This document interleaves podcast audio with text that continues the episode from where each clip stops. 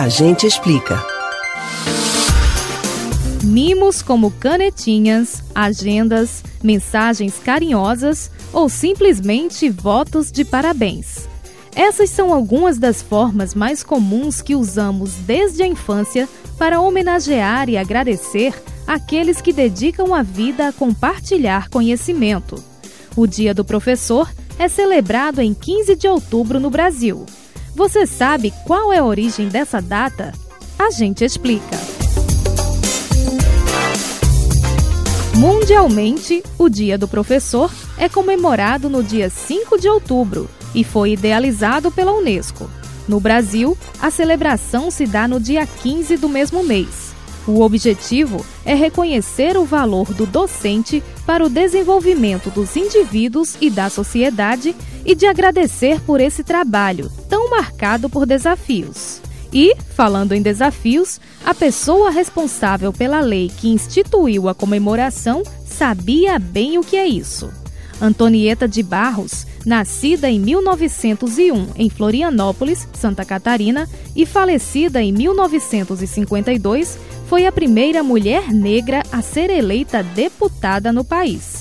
Filha de uma lavadeira viúva que era ex-escrava, ela começou a frequentar a escola aos 5 anos de idade. Os estudos iniciais foram custeados pelos patrões da mãe. Depois, ela foi para a escola pública, até que realizou o sonho de se tornar professora. Mais adiante, tornou-se também jornalista e escritora. Sempre atuante com as questões sociais, ajudou na educação de pessoas em situação de vulnerabilidade, inclusive filhos de pessoas afastadas da sociedade por terem lepra. Foi eleita deputada em 1934 pelo Partido Liberal Catarinense e pela segunda vez em 1948. E foi em outubro daquele ano que Antonieta criou o Dia do Professor e o feriado escolar em Santa Catarina por meio da Lei 145.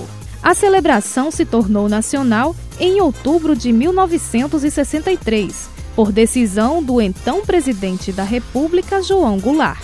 A inspiração para a data escolhida por Antonieta, 15 de outubro, veio da iniciativa de um professor paulista, Salomão Becker.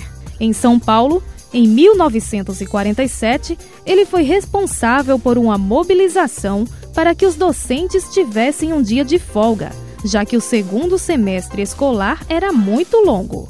Becker, por sua vez, escolheu o dia 15 de outubro em alusão à data no ano de 1827 em que o imperador Dom Pedro I emitiu um decreto sobre o ensino elementar.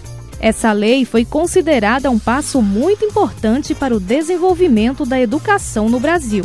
Ela tratou dos objetos de estudo dos alunos, definiu que todas as cidades do país deveriam ter escolas de primeiras letras, o equivalente ao ensino fundamental, e até estipulou o salário dos professores. A história é assim: uma ação inspira outras, e os professores nos inspiram a transformar a realidade todos os dias. Você pode ouvir novamente o conteúdo desse ou outros A Gente Explica no site da Rádio Jornal ou nos principais aplicativos de podcast: Spotify, Deezer, Google e Apple Podcasts.